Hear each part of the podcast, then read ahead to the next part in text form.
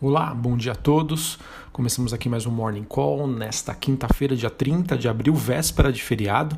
Eu sou Felipe Vilegas, estrategista da Genial Investimentos. Bom, as bolsas na Europa têm um dia mais negativo nesta quinta-feira e o S&P futuro oscila próximo da estabilidade, com investidores avaliando os resultados corporativos e os sinais de progresso no tratamento do coronavírus e, quem sabe, é, uma nova leva de dados econômicos não tão positivos assim.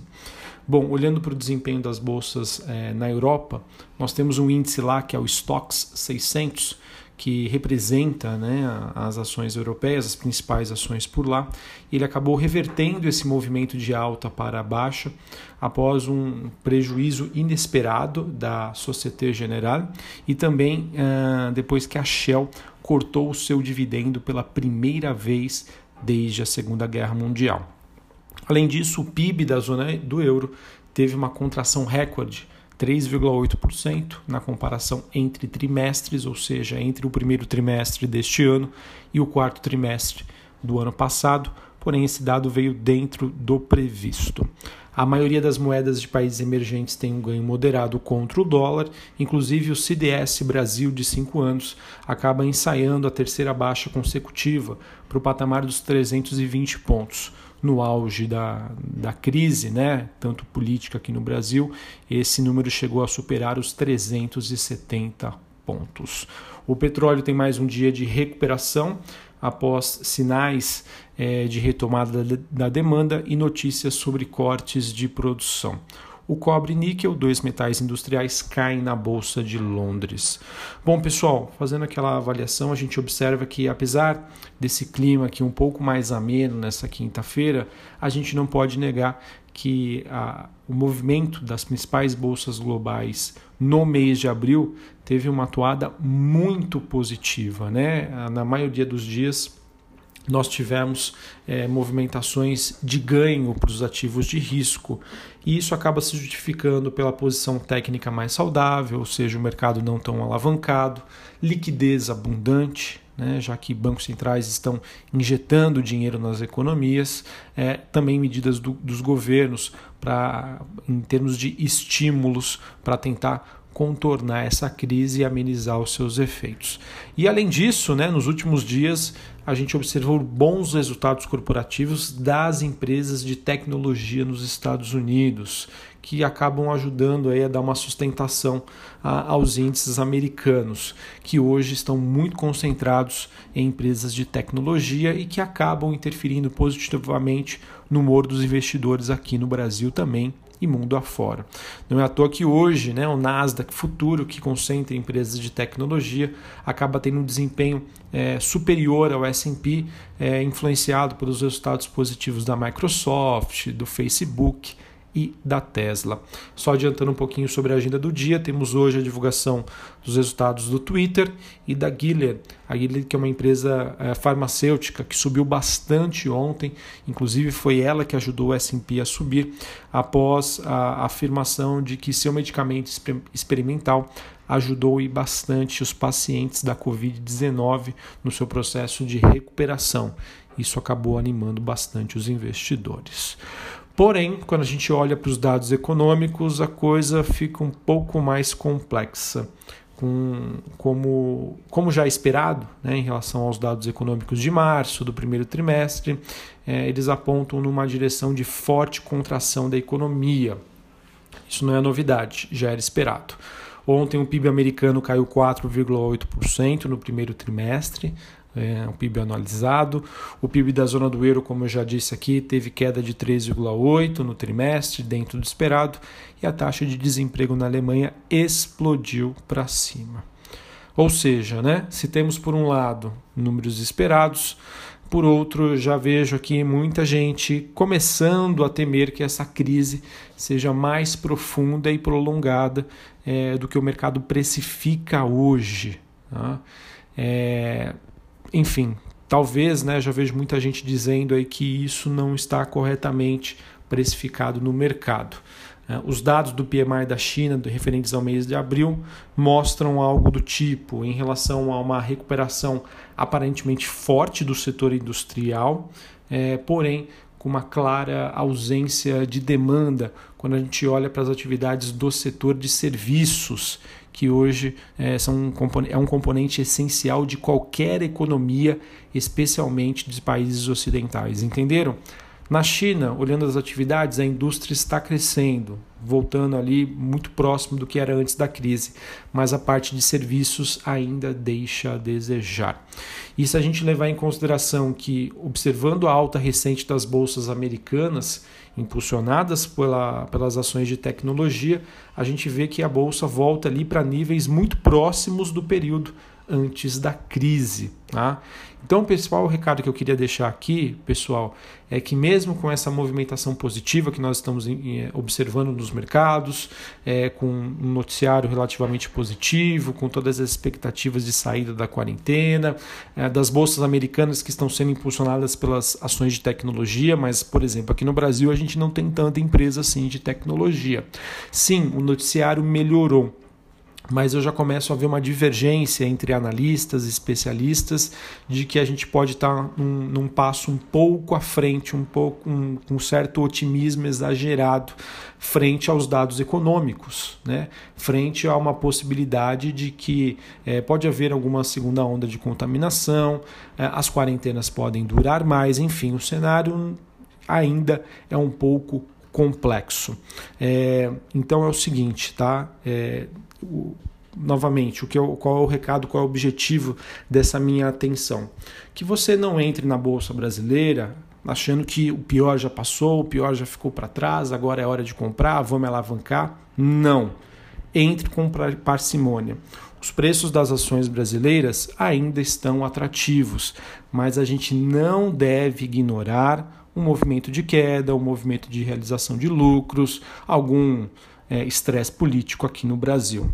Tá bom? Esse é o principal recado.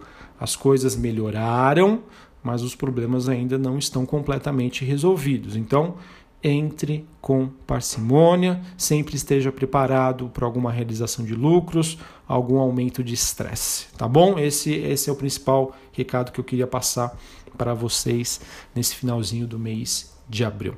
Olhando para o noticiário do coronavírus, é, a Alemanha deve estender as restrições relacionadas à pandemia. Ela que, se não me engano, acho que foi semana retrasada, é, chegou a flexibilizar, mas ela está voltando um pouquinho atrás. E talvez esse, esse seja o principal medo do mercado. Uma saída da quarentena e depois um retorno. Isso poderia trazer um efeito bastante negativo. É, aqui no Brasil, a, a, gente sabe, né, a gente observa os dados e vê que há, uma expectativa né, de que a, a, a pandemia está caminhando para os seus picos, né, para o seu auge, com uma situação bastante delicada, especialmente no, é, no estado do Rio de Janeiro, São Paulo e Manaus, quando a gente olha para a saúde pública, tá? Hospitais públicos, hospitais públicos. E isso também deve ser um fator ali de incerteza e receios em relação ao tamanho e duração da crise econômica prevista, ok? Bom, sobre a agenda do dia, aqui no Brasil às 9 horas da manhã, dados é, de preços da manufatura, preços à indústria, é, taxa de desemprego, vai ser um, um fator importante para a gente verificar é, os, esses primeiros efeitos do coronavírus. É, então fiquem atentos às 9 horas da manhã. Às 2 horas da tarde a gente tem resultado primário do governo, primário e nominal e relação dívida-PIB. Nos Estados Unidos, às 9 e meia da manhã, rendas e gastos pessoais e pedidos de seguro-desemprego, um dado muito importante, também deve ser monitorado. E o PMI de Chicago. Sobre os eventos corporativos, os balanços aqui no Brasil, hoje, após o fechamento do mercado, a Copasa divulga os seus números. Bom, além disso, botar uma pimentinha ali no noticiário político, a Câmara adiou para segunda-feira, dia 4 de maio, a análise das mudanças feitas pela, pelo Senado na PEC é, do orçamento de guerra. Líderes partidários ainda buscam um acordo sobre o texto e a ideia é separar os gastos com o combate ao novo coronavírus daqueles que já eram previstos no orçamento. Isso, na minha opinião, pode trazer uma pitadinha de estresse para o mercado hoje, tá? já que pode mostrar que ainda não existe uma plena é, conversa e afinidades entre governo e Congresso. Tá? Nada para a gente se preocupar, mas pode ser algo aí para deixar o investidor com a pulguinha atrás da orelha. Bom, em relação aos, ao noticiário corporativo, nós tivemos muitas empresas divulgando os seus dados de balanço. É, o Bradesco divulgou um lucro recorrente de 3,75 bilhões de reais, foi uma queda de 40% na comparação ano a ano. Porém, pelo que eu entendi aqui, pelo que eu olhei, foi um número melhor do que o esperado e essa queda se dá é, pelas maiores provisões com devedores duvidosos, tá? já que a gente está entrando num cenário de instabilidade e o Bradesco acabou também suspendendo todas as suas metas, o seu guidance agora para 2020. A CESP divulgou uh, um crescimento das suas receitas operacionais de 30% na comparação ano a ano. É, ela que teve um lucro líquido agora de 53,8 milhões, ante um prejuízo ano passado de 158,2. De acordo com a própria CESP, ela ainda não foi ah, afetada, é, ela ainda não sentiu os efeitos dessa pandemia da Covid-19. A transmissão paulista teve um lucro líquido que apresentou um crescimento de quase 70%, 70% na comparação ano a ano. É, as receitas também cresceram 16%. Segundo a companhia, ela tem feito um forte trabalho de redução de custos, o que acabou ajudando a impulsionar os lucros da companhia. Multiplan também teve um lucro de 155 milhões, crescimento de 70% na comparação ano a ano, porém a companhia já sinalizou que deve reduzir drasticamente a parte de investimentos nos seus shoppings por conta dessas expectativas de queda de receitas para 2020. Uh, também para finalizar aqui, a Eneva uh, diz que estuda a possibilidade de fazer uma nova proposta pela STT. Tá? Todo esse embrolho aí, essa novela uh, que parece que ainda não terminou. Ok? Então, pessoal, é isso. A gente termina o mês de abril com uma boa recuperação em relação ao mês de março. Muito positivo isso, mostrando que o mercado está um pouco mais racional, e ponderando uh, ali o, o, seu posicionamento. Mas acho que o principal recado aqui que eu quero trazer para vocês é que todo esse otimismo no mercado não necessariamente reflete um noticiário bem mais positivo, etc. Ok? Então vamos ter cuidado, vamos adotar ainda uma, uma, uma postura de cautela. Sim, existem grandes oportunidades, mas não é a festa agora, tá? Tem muita coisa que ainda precisa acontecer e a gente pode ainda ter um, noticiário é, que pode ser prejudicado com dados econômicos mais evidentes, uma piora aí, na, ou seja, uma piora nas expectativas de saídas de quarentena, enfim. As coisas ainda não estão completamente resolvidas. Então, todo cuidado é pouco, apesar de a gente já observar essas essa melhora no mercado. Um abraço é, e a gente se encontra na semana que vem, já no mês de maio. E não queria falar nada não, mas a gente não pode esquecer hein, daquela velha, velha frase, né? Sell and man go away.